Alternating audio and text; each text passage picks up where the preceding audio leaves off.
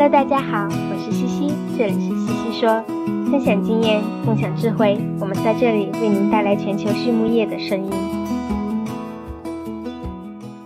感谢西西说的合作伙伴们：佳吉动物营养企业战略客户业务、微营养、原动力、安全、精准、增效；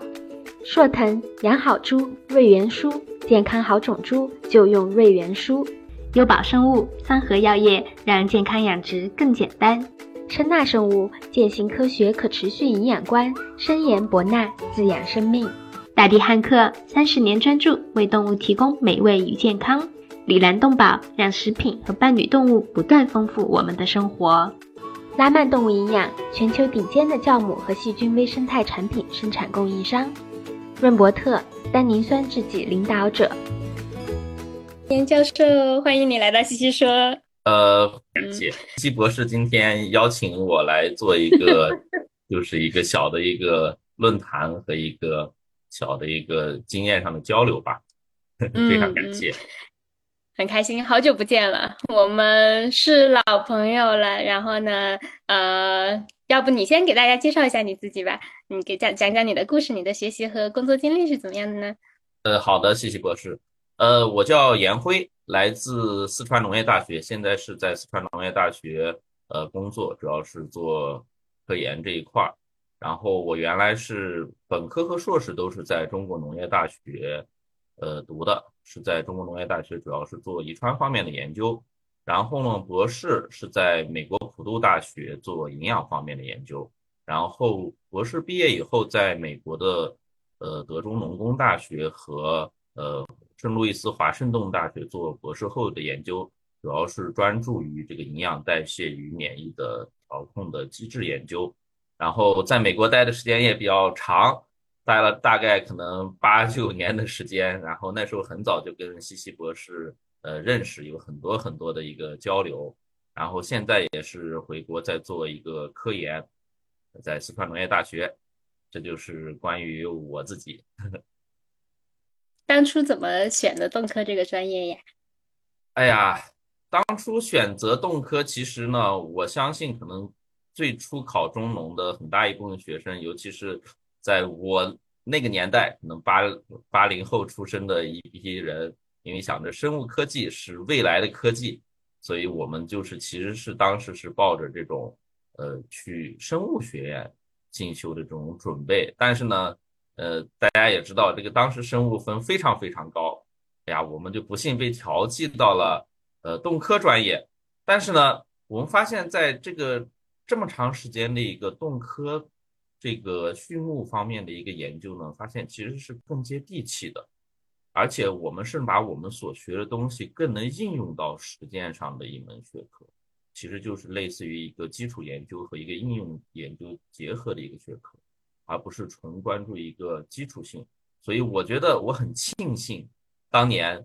被调到这个动科专业，因为当年我们差不多动科百分之九十五的人可能都是报其他的专业被调过来的，然后最早在动科更名前是畜牧学科，可能报的人更少，然后后面转成动科还报的人多一点，但是呢，我现在是非常非常庆幸，就是我能一直在呃畜牧。然后在营养这一块儿继续发光发热吧，所以这是当初我为什么来动科这一这一块儿。当然了，我也过得非常开心，在这相关的研究期间。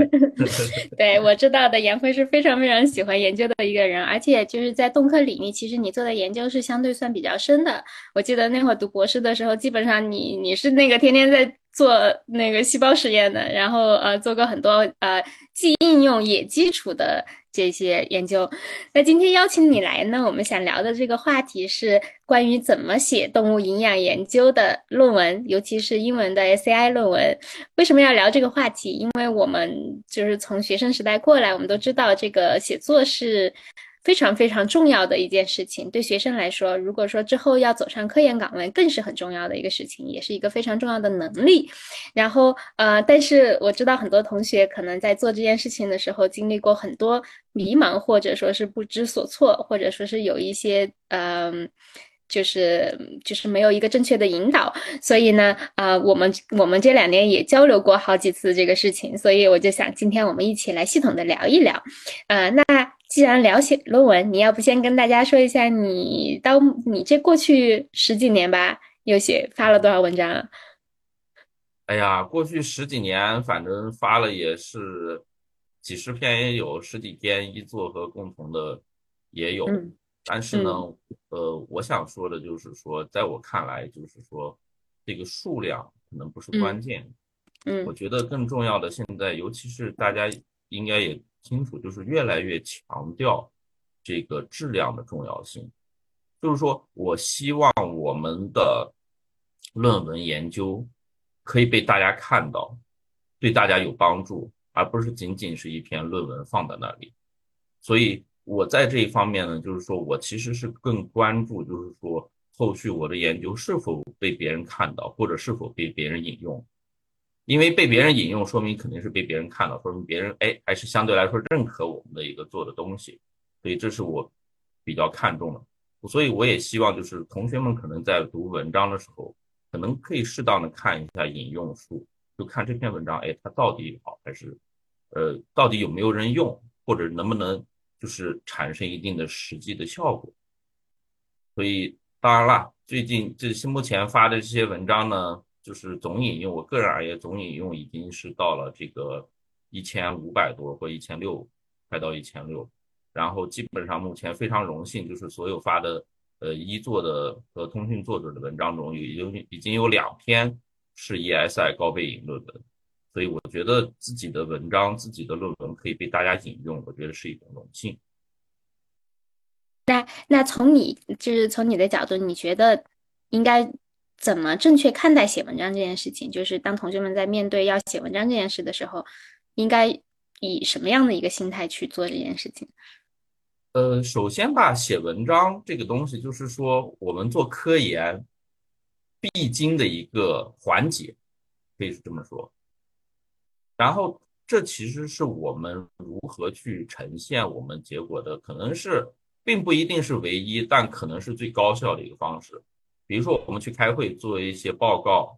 或者平时下面跟一些互相的一些呃学术同行或者一些。企业的同行去交流的时候，我们也同样可以去分享我们的经验，分享我们的研究结果。但是呢，这种方式相对来说是比较低效的。最高效的就是把我们的做的研究成果去放在网上，让大家去评判。我觉得这种其实是最高效的一种方式，也是让大更多的人看到我们。当然了，很多同学可能会想，就是说，哎，我以后也不做研究。我以后可能就是为了找个工作，就是为了毕业，所以我不需要去写文章。这也是我在呃在学生过程中可能遇到的一些问题，就是也有学生会是这样的一个想法。但是其实我说，其实我们写文章并不仅仅就是写这一篇科研的文，其实我们训练的是一个整体的一个思维过程，一个组织内容的一个过程，包括很更好的呈现。我们所做的东西的一个过程，所以说在日后工作的一些方面呢，其实比如说要写工作报告啊，要写一些项目企划呀，或者包括工作中遇到的问题，我们需要写一个解决问题的方案啊，这些其实都是一种科研写作。甚至说不做科研，其实我们也会有解决的问题，也会有一些需要解决的问题和需要写的一些东西。所以，这种如何更好的呈现这个内容，其实都是写作的一部分。所以，这一部分是非常非常重要的。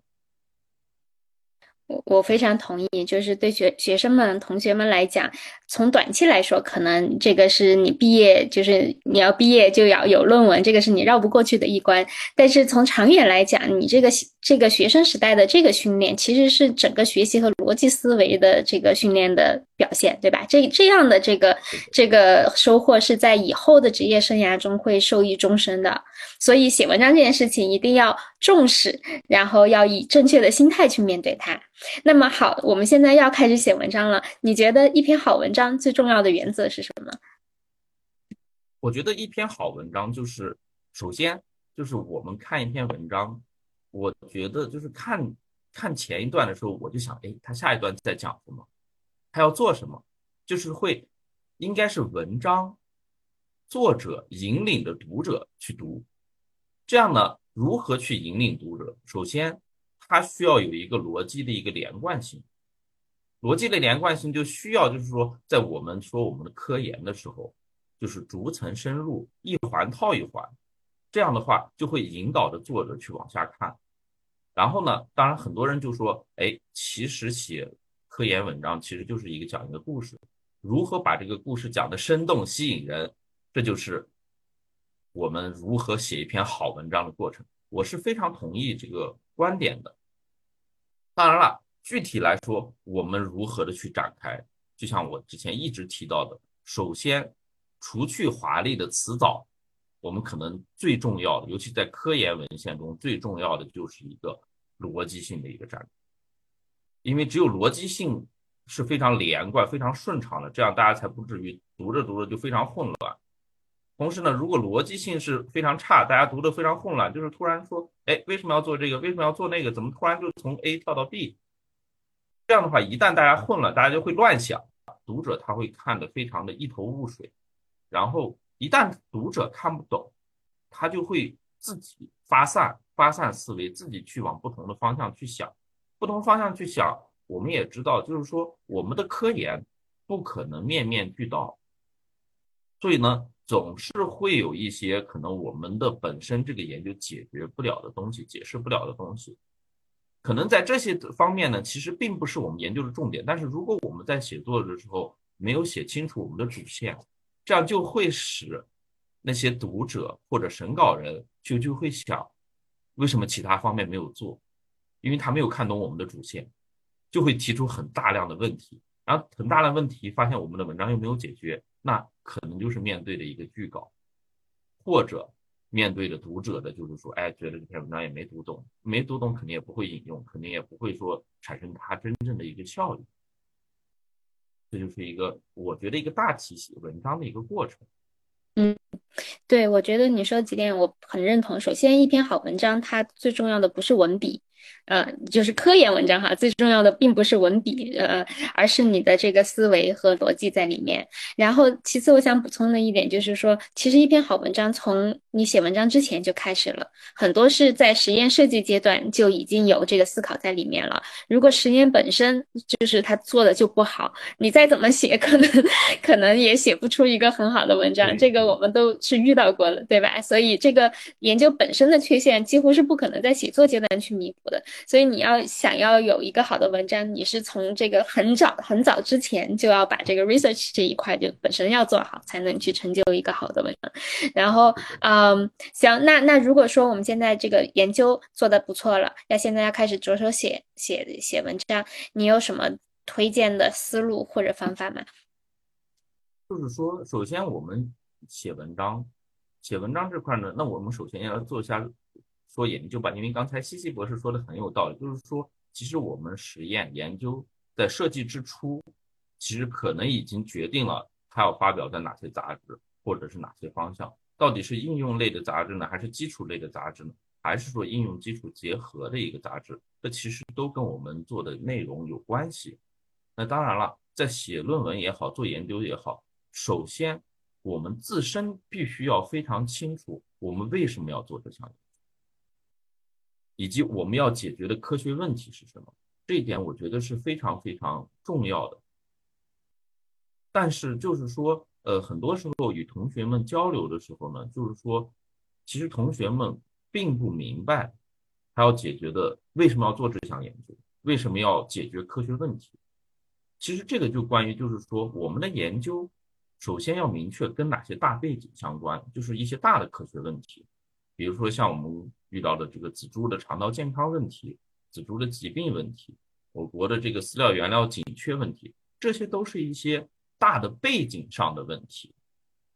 但是呢，这些大的背景一定要跟我们的这种做的研究相关，我们一定要把我们研究放到这些问题里面去。但是我们的研究，我们的一小点研究，并不能真正解决这个大的问题。这个大的问题其实是需要靠我们整个行业、整个同行共同努力，每一个人加一加一颗砖加一块砖，添一块瓦，然后每个人往这个大海里填一点水，这样的话，我们把所有东西结合起来，我们才解决这大的产业问题。但我们每一个研究的这个每一项小的研究，并不解决这个问题，并不解决这种大的产业问题。所以呢，就需要明确我们每个小的问题具体要解决哪个很小很小的，这个是非常非常重要的。所以呢，现在一些同学们就是可能写文章的时候会写的非常非常的大，写的非常非常的空，但并没有写出来我们具体要做的什么。所以，比如说做一些添加剂的实验，或者做一些肠道健康产品的一些植物提取物啊，这些有很多的。这种类似添加剂的一个科研性实验，但你说一个东西就能解决所有一个产业问题，我觉得是不可能。所以就必须解决它能干什么，能解决仔猪的一个腹泻，能解决提高仔猪的抗病能力，包括提高仔猪的一个免疫平衡的一个调节作用。这其实是一个一个一些相对具体问题。那再具体到我们文章里，再具体就是说。它到底是从哪些方面去提高动物的一个肠道健康啊，提高动物的一个生长啊？从哪些方面？比如说，诶，一个抗氧化呀，或一个炎症呀这些方面。那它，我们在逐层深入，就是说它是从哪些信号通过，或者它如何去调节这些生命过程，或者说生理过程的一个阶段。就是说，我们需要我们的。文章是逐层深入，且每个环节都需要有足够充足理由去往下做。就比如说，本身我们的研究的结果，它可以提高肠道健康，但是它不影响炎症。但是突然我们又跳到说，它可以影响炎症的一些相关基因，那这样的一个结论可能就并不强。就说这就这就是我说的一直说的，就是哪些数据是关键数据。起对文章的一个结论起到支持性的数据，哪些数据仅仅是一个辅助数据，并不能帮助我们下结论的数据，只是一个锦上添花的数据。所以在这一块的时候呢，就需要大家去区分哪些数据是核心的、最重要的数据，是需要围绕它展开的；哪些数据仅仅是可能一个相当于是一个表象，或者仅仅是一个暗示、一个一些提示性的一些数据，就是没有那么重要。所以大家一定在写作的过程中是需要去强调这个东西，而不是把所有东西写的就是一杯水端平，大家都是面面俱到，一个东西可以干这干那干这，干的东西非常多，但是也没有说清楚它到底是在哪起主要作用。这样的话，这种是有一个区别。同时呢，这就是我说的下一点，就是说在这个文章的内容方面，其实我们也需要强调一个亮点。亮点其实就是刚才我说的，就是哪些是关键的、核心的，它的一个变化、一个区别，从哪些核心的通路啊，从哪些核心的作用啊，甚至我们发现一些核心亮点的一个机制，这些去展开一个文章是需要有一个重点的，不需要面面俱到。当然，我们的一个研究，一个很小的研究，本身篇幅也非常有限。现在一些比较好的杂志，大家也知都知道。可能限五页之内、六页之内，我觉得五我们五页之内可能并不能做一个非常全面的研究，这是我个人个人的一些想法。所以呢，需要是一个专精，需要是一个找到自己的亮点，明白自己的研究的一个方向、一个优点和缺点在里。对的，是的，是的，也就是说我们在着手。做这个研究或者写这个文章之前，我们自己心里是非常清楚，呃，我们要解决的科学问题是什么，我们的 hypothesis 是什么。在实验设计方面，这个指标测试就是要去围绕这个 hypothesis 去做，而不是什么东西能测我们就全部测一遍，然后最后再来看 有什么用。然后呢，嗯，在讨论方面要去呃。这个聚焦于哪些是核心要去探讨的发现，而不是呃，就是分散的这个没有一个主线的一一篇文章，对吧？那一篇文章一一个科学文章其实是有呃这个一定的规范和固定的套路的。我们有 introduction，有 material methods，有 results，有 discussion。嗯，颜辉，你从每个每个部分讲讲，你觉得每个部分最重要的呃点是什么？好的，没有问题。因为就像刚才说的，introduction 部分就是文章的一个介绍部分。因为介绍部分，首先我们要说一个大背景，就像刚才我们一个大的产业性的问题，可能只需要一句话带过就可以，然后再需要着重去用一些具体的背景去引出我们的关键科学问题，就是比如说引出我们的一些通路，引出它的一些作用，这是一个非常重要的。我觉得这就是一个 introduction 的重点关注对象，就是如何用一些特殊的或者一些比较。呃，专专精的一些文献，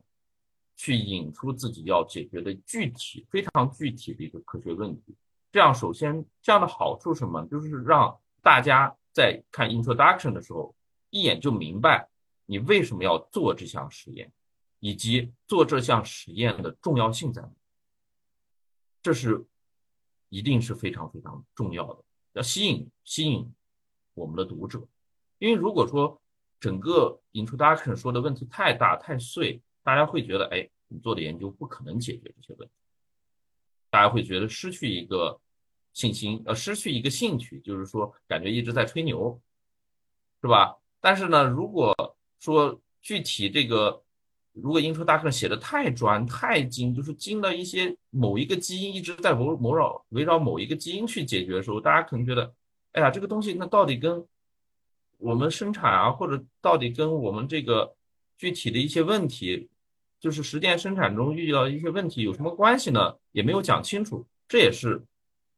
可能让大家失去兴趣的一个点。所以，好的 introduction 就是说，哎，我需要从我的一个大背景入手，需要从具体问题，比如说，呃，先是大背景，就是动物的肠道健康啊，具体肠道健康哪几个方面呀？到底是呃。肠道屏障功能啊，还是肠道免疫的一个平衡啊，然后再到我们具体要做的哪些信号通路或者它的一个功能性的东西，然后包括我们的一个研究对象它的一个作用，然后把它连成一个小的一个故事，给大家体现一个我们为什么要做这项研究，而且更重要的是，可能也需要体现一下做这项工作的一个重要性。但是呢，我觉得在这不应该过多的强调这个东西的重要性，因为毕竟这是 introduction，我们还没有做这个研究就已经把它强调的很重要，我觉得是有失偏颇的。当然，这是我我个人感觉。那到了 introduction 来了，一般我们可能通常会到一个呃结，就到一个 material method，就是一个材料和方法的一个部分。那材料和方法的部分呢？就是说，有时候，哎，很多同学写文章会写的非常非常的冗长，非常非常的，就是把每一个小步骤都写的非常细，包括怎样采样、怎样怎样处理、怎么研磨这些，都写的非常细。其实，在我看来，这些都是一些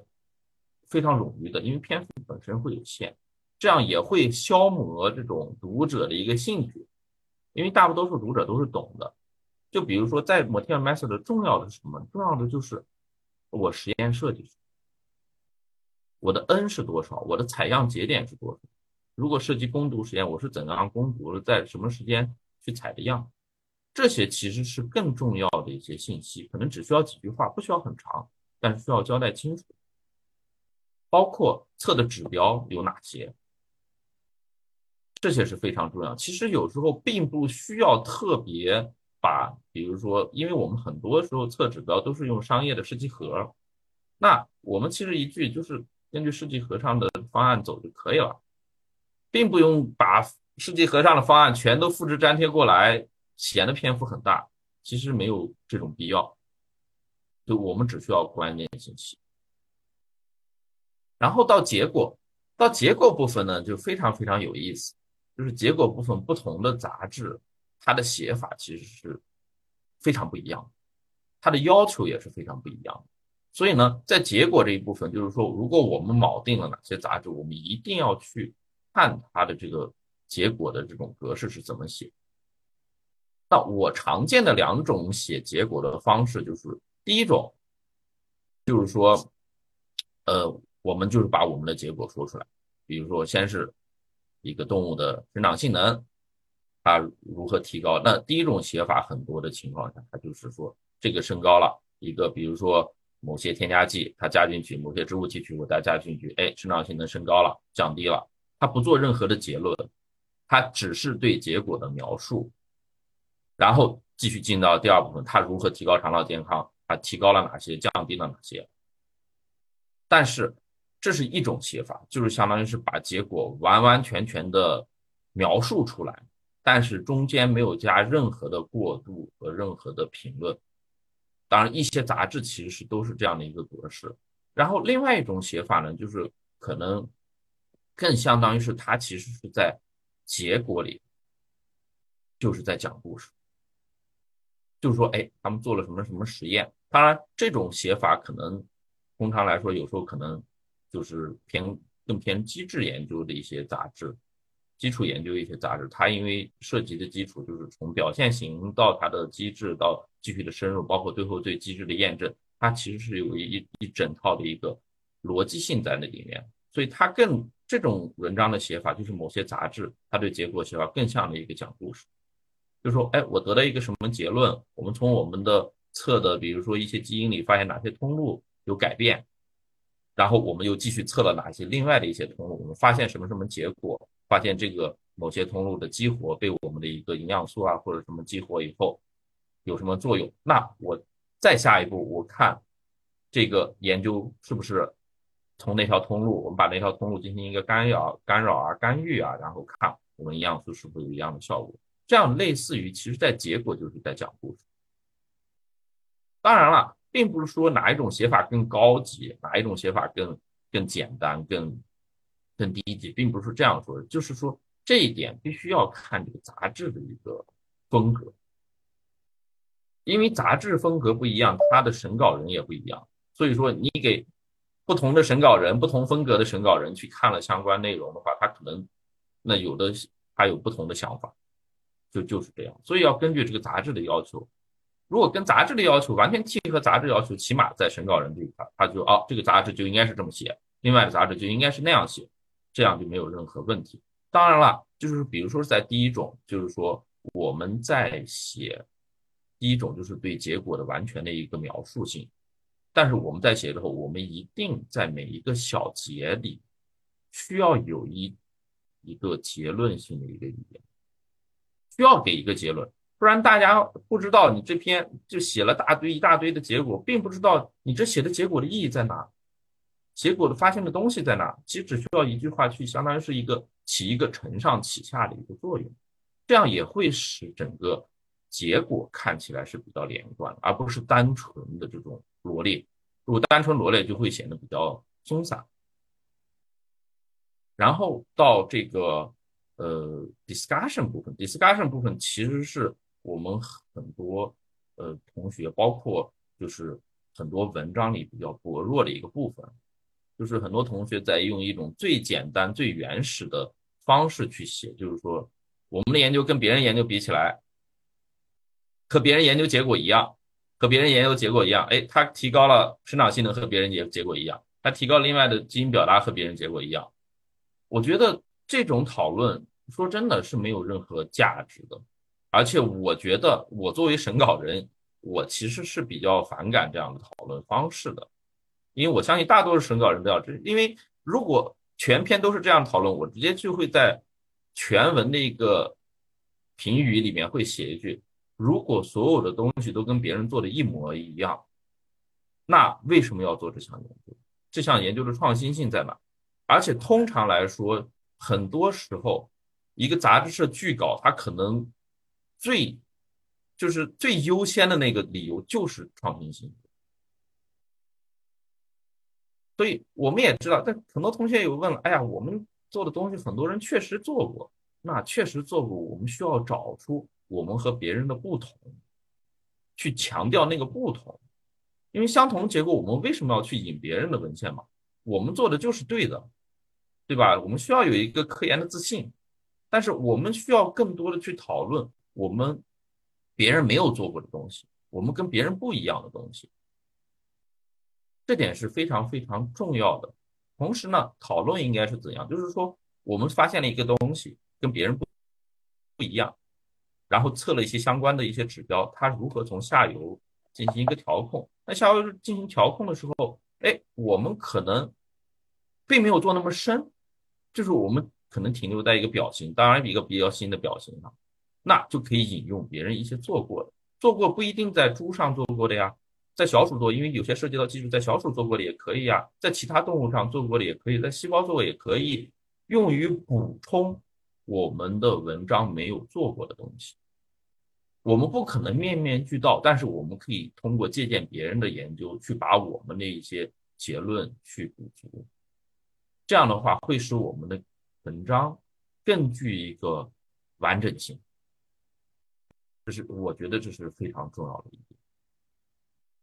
对我刚刚你说到审稿，我也很想问，就是因为我们都是这几年从投稿人的身份转到了审稿人，呃，我也在做审稿，你肯定比我做的多多了。在审稿时就会遇见各种各样的问题。你刚刚说到的那个讨论，就是机械的罗列以前的例子，我也遇到过，就真的读起来就很，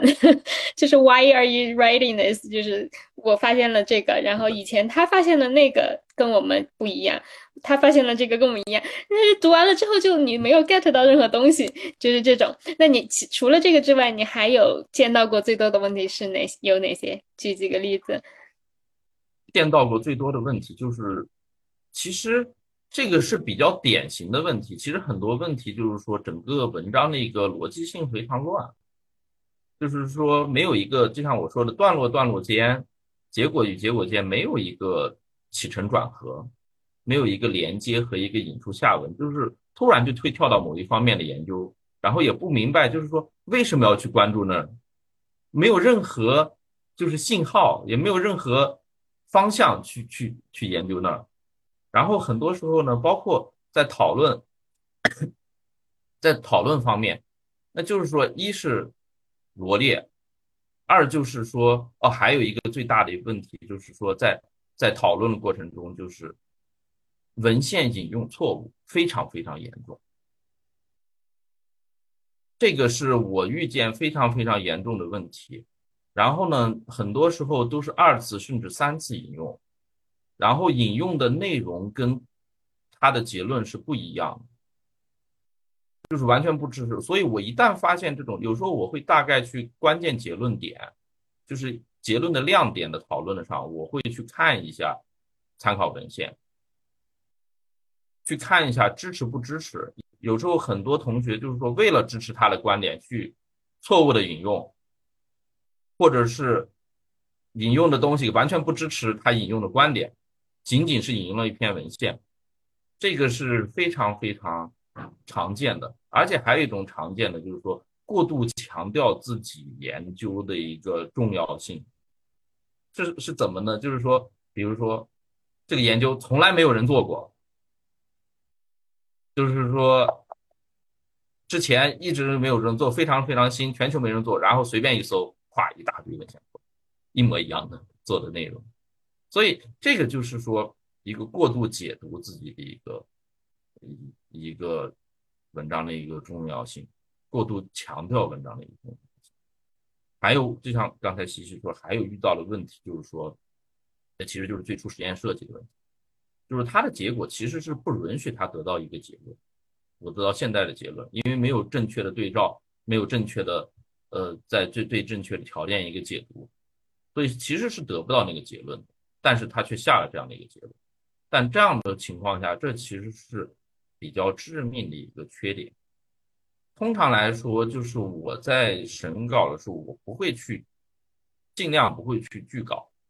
除非有一个重大缺陷才会去拒稿，其他的就是讨论方面问题，讨论我们都可以去改进。但是如果一旦实验设计有问题，这个就会建议拒稿。就实验设计没有办法去通过讨论或通过一些实验补充后续的一些实验去弥补的情况下，这样我才会拒稿。通常情况下，我是一个比较仁慈的审稿人，嗯，大家写了文章都不容易，一一般我是不会拒稿的，都会去让修改。跟你一样，要么就是 minor，要么就是 major revision。对，但我刚才我们说几大块的时候没有说结论，但是其实结论非常非常重要。就是有的时候你审稿的时候看到这个结结论这一块，虽然只有几句话，但是它的数据就是不支持这个结论呀，你就不能就是这个也是非常常见的问题。然后呃，你说过度强调自己研究的重要性，嗯，就是跟我就我经常想的这个，就是很多人会 over interpret 它的。这个数据就是，比如说我这个基因，呃，upregulated，那它就在这个 function 里面就有替代什么的作用，就是它把这个一个数据就把它 expand 到一个很大的一个 functionality 上面，就是就是去 over interpret，然后就就就讲了很多啊，所所以在什么情况下，什么甚至反正就是就是把那个就是想的很远了，我觉得这个也是非常不严谨的谨谨的一个地方，嗯。那呃也会嗯，你说，就是其实我最后还想补充一下，就是说，其实我们发表文章，我们的目的，我们做科研的目的，不是发表文章，其实我们做科研的问题是解决问题，所以在这个方面呢，就是说，我觉得很多同学他是进入了一个误区，他就是为了解决，就为了发表文章，然后呢，这也像我想，就是还有一点时间。我想分享一下，就是说，我个人，因为我之前也读了一些文章，然后也读了一些比较好的文章。这在这有一篇非常好的文章推荐给大家。那文章是在发表在 Nature 上，是一是 Doctor William Healing 发表的，在二零应该是在呃二零一七年发表的。然后这 Dr. Healing 呢，他在二零一九年获得了诺贝尔奖。就是以他发现了一个氧气信号感受通路这个成果而得了诺贝尔奖。当时我在一七年看到这篇文章，我心有所感。这篇文章的题目就是说，Publish houses of bricks, not mention of storm。就是说，我们科研的大楼应该是由一个一砖一瓦，就是每一个砖头扎扎实实垒起来，而不是由稻草堆砌起来的一个大厦。这就是他这篇文章写的，我觉得里面的一些观点是非常非常好的。就是说我总结了下面几点吧，我觉得我非常认可，也一直以来是我做研究的一些信条吧。就是说，首先，我觉得我们做研究就是需要去解决问题，解决产业中的问题也好，解决学术中的基础研究的一些理论上的问题也好。我们永远是为了解决问题，我们永远不是为了发表文章，这点是我是想比较强调的。然后呢，就是说目前的研究就是很多它的这个结论非常非常的大，就是能感觉好像改变人类一样，改变整个是我们造福人类、造福全社会一样。但是其实我们并不能做那么多。但首先我们做的研究必须是正确的。下的结论也必须是正确、可重复的。我觉得这就是我们做科研，我感觉是必须要恪守的，就是确保那个东西是客观的，做的研究是客观正确的，一定不是说过度解读或者或者怎样。然后其次就是这个这个教授也太强调，就是说我们做你的研究其实是需要深度的，而不是广度和数量，就是一定是。慢慢的往深入去做，而不是说我们多少多少数量取胜，或者做的很广，他又能干这又能干这，就是万能的，有些时候也不可能，因为它可能是万能的，可能是我们没有找到一个更深层次的一个机制，因为我们集体力可能不同机制它都有一个互作，它都可能体现在动物健康，动物健康它一旦上去，它很多指标其实都是上去，但它可能作用方式也可能就那么几个。只是我们不知道的更多，而不是他能做的更多。然后第三点就是说，我觉得就是说，研究我们必须正确认识到我们自己研究的局限性和缺点，接受我们自己的不完美。就是我们在写文章的时候可以去强调我们的亮点，但是我们必须要清楚，尤其是作为科研工作者，我们来说，我来说，我。必须要清楚的认识到我这个实验的缺陷在哪。做的不够深入，或者我提出一个机制来说，我在哪些方面其实这个机制是阐述不清楚的。当然，有时候其实也是有客观原因，然后我们也是在往下做，但是可能有一个时间原因或者怎样的，我们并没有阐述很清楚。但是我们需要认识到这一点，尤其是在我们搞科研，需要完全了解自己的实验，去认识到这一点它的局限性和缺点。这样呢，我们在解读的时候才不容易过度解读，而不容易去误导别人。当然了，作为审稿人，其实我更多的看重一个。就是一篇文章的一个创新性，我相信大多数审稿人都会更多的去看它创新性以及很多东西，就是它的主要主干的内容会不支持创新性，这个是非常重要的。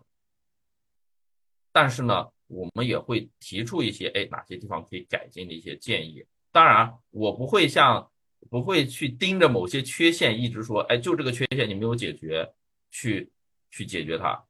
那可能仅仅是一个很小的方面。我们只要大的结论是。supportive 就是受到数据支持的，我觉得就是没有问题的。当然了，很多东西就是说我们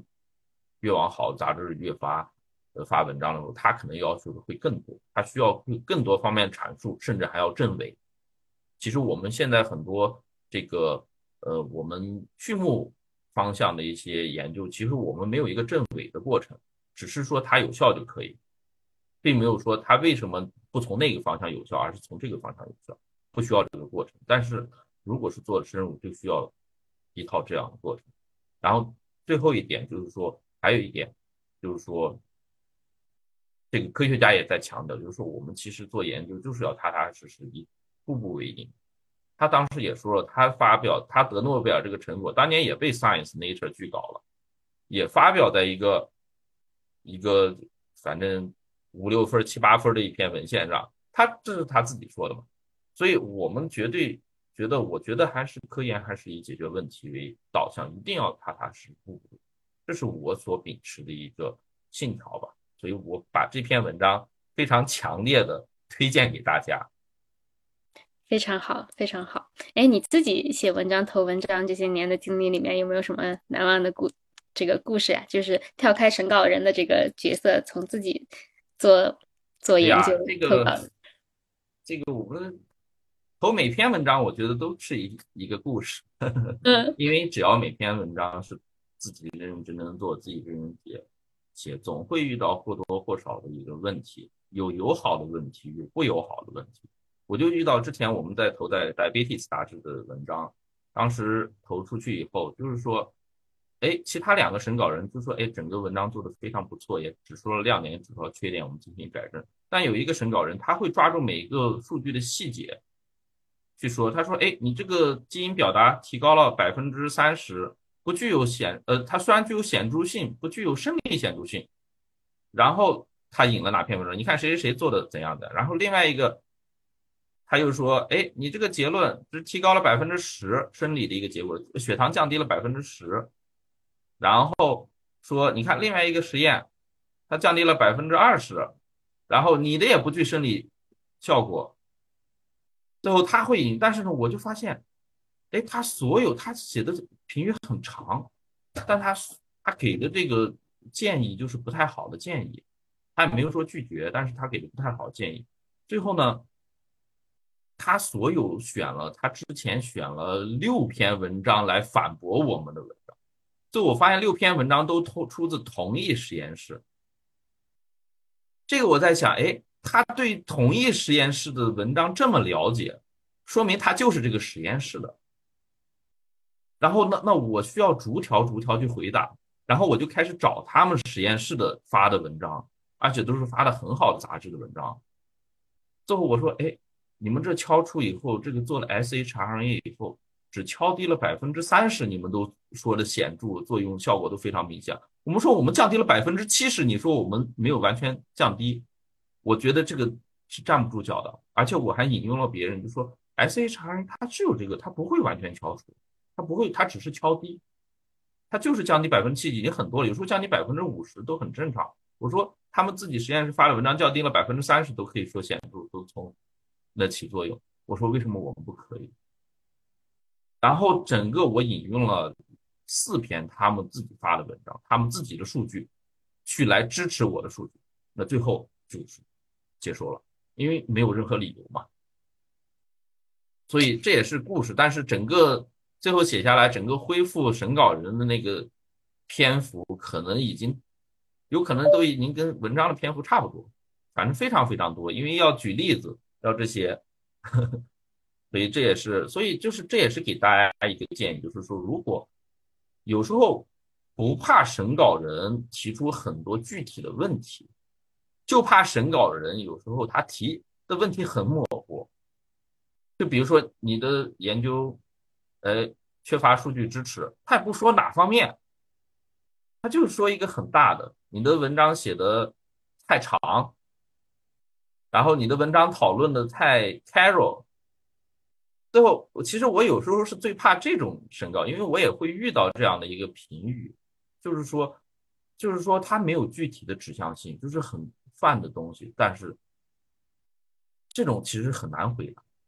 因为有时候感觉可能他就是不想要这篇文章这种感觉，所以呢，我觉得就是大家遇到很长、很负责任那种征稿人提出很多问题，一定不要慌张，我们每一条每一条去逐步的去回答他们，去客观的，当然是要非常谦逊的态度哈，去回答他们，然后我们能解决的一定去解决，然后让他们看出我们的态度。没有解决的，我们引用文献也好，就是说我们或者给出适当的解释也好，一定是需要有一个这个过程的。因为当时我们也投一些文章，那有时候我在审稿的过程，有时候看到审稿回来的，就是提了一些审稿专家提了一些很中肯的一些意见和建议，但是返回来的结果就是我们结果就是这样。就是这样，这样你爱信不信，就是就是这样的态度，就是作为一个作者这样的态度，那这个东西肯定是不行的嘛。呵呵就是我们还要保持谦逊态度去解决问题，嗯，这样我就觉得没有任何问题。对，对对，这个就是我们没有讲到，但是怎么回回复审稿人的意见也是很重要的一部分，也然后这也是训练大家就是怎么讲，怎么看待呃。别人如何看待你的研究，然后你也可能从中发现你自己可能没有考虑到的地方，也是非常好的一个训练。哎呀，今天聊了好多颜辉，我觉得我们 就是你讲的这些点都非常非常好。就是如果大家同学们来看这个题目，说怎么写论文，可能以为我们是讲这个技巧，但是其实我们讲的。更多的是一个心态，一个 mindset，就是你要正确的对对待研究，正确的对待写作这件事情。当然，技巧也有帮助，就是这个事情写文章写好文章是一个可可以习得的技能，所以大家不要去畏惧它。对，你要有正确的心态，然后有合适的引导，这个这个事情是可以做到的。所以，嗯，我觉得这个回头发出来，还有一些呃比较好的推荐的资料，我们也 link 在文章里面，大家可以去参考。我记得。对，我记得那个，呃，当时在在普渡的时候，你你们去上过一个课叫 Writing in Science，我没去上过，但是我们有交流过这个。但是那个那个那个书 Writing in Science 那本书也非常非常好，回头也推荐给大家。好的，好的。嗯，我再补充，因为刚才说，其实西西说这个，我们可能大家都以为我们分享一些技巧，其实说实话，写作这个东西，它没有任何技巧可言，它就是一个大量的去学习别人的，取长补短。不断的读，不断的看，不断的写，不断的进步一个过程。真的，写作这一块没有任何呃捷径可走。这是我个人而言，因为我现在写文章，我也需要同时放很多文章在那看、去读、去写，别人好的句子去拿下来去学习，也是一个这样的一个过程，并不是说，哎，我给大家说一个技巧，都大家所有写出来文章都是完美无比，不可能这样的。同意，同意，同意。好嘞，那我们来收个尾吧，严教授。啊，两个这个我们每期西西说都会问的问题。第一个是在工作中你有什么自己平时喜欢用的参考方法或者资料可以分享给大家的吗？呃，平时那我今天既然是写作，就是说我们一些方法，就是说我们平时一定要多读，在多读的时候遇到哪些好的观点，哪些好的句子，就可以记下来。然后呢，我不建议大家在写作的时候，就是说，好像一直扎在那儿为一两个句子去纠结，不用不要为一两个句子去纠结，一定是就是快速的写完，再去无数遍的去改。因为一旦快速的写完，它会保持一个逻辑的连贯性，但是一旦纠结在某一两个句子上，所以这一两个句子写的好不好啊，就就会丧失整个文章的一个连贯性。所以一定是快速的写完，再无数次的去改，可能十几、二十、三十遍的去改，这样才是一个更加有效、高效的过程。同时在这过程中也可以积积累更多的一个经验，这是我的一个经验而谈。同时呢，还有一个就是多读文献。多去模仿他们的格式是怎样的呀？数据是怎么呈现？怎么好看？哪些文章发的数据不好看？图做的不好看？哪些文章图做的非常好看？我们都可以去借鉴，其实就是一个学习的过程。嗯。你说的那个方法我太同意了，我也是用这样用的，就是就是你第一遍写的时候一定不要纠结语法，或者说是哪里差了一点什么，差了什么你可以括号写出来，对吧？但是你一定要很快的把这一遍拉下来，然后再再去慢慢的去去反复的这个精雕细琢每一段，呃，这个这个是最最对对对我来说也是最有用的方法，写作上，嗯。最后一个问题，杨辉，如果你可以遇见年轻时候的自己，比如博士刚毕业或者本科刚毕业的时候，你会对他说什么呢？我会对他说，就是说，哎呀，我会对他说，就是抓紧时间，抓紧效率。然后呢，就是因为我们，我是觉得在这个博士期间，我们大家都过得非常开心。博士期间在国外的日子非常的开心，非常的安逸。但是我感觉是有点懈怠了，就是满于满足于当时开心的一个现状，导致呢在普渡大学待的稍微有点久，待了五年多一点。所以呢，其实呢，呃，在读大学的过程中，我感觉就是说前三年、前两年在学东西，第三年、第四年其实在帮老板带学生，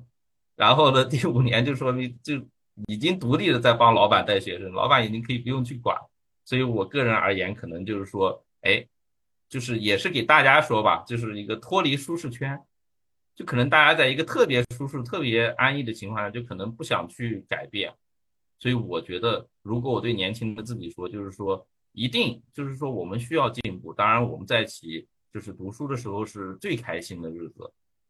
所以，但是呢，就是说还是要促使自己去去不断的转变、不断的学习。这是我想对年轻时候说的。是的，是的，但是开心的那几年也真的很好呀。我们现在天天都在怀念那个吃火锅一人能吃一磅肉的年代。行，谢谢啦，颜回，回头我们有空再聊。好好，谢谢西西博士。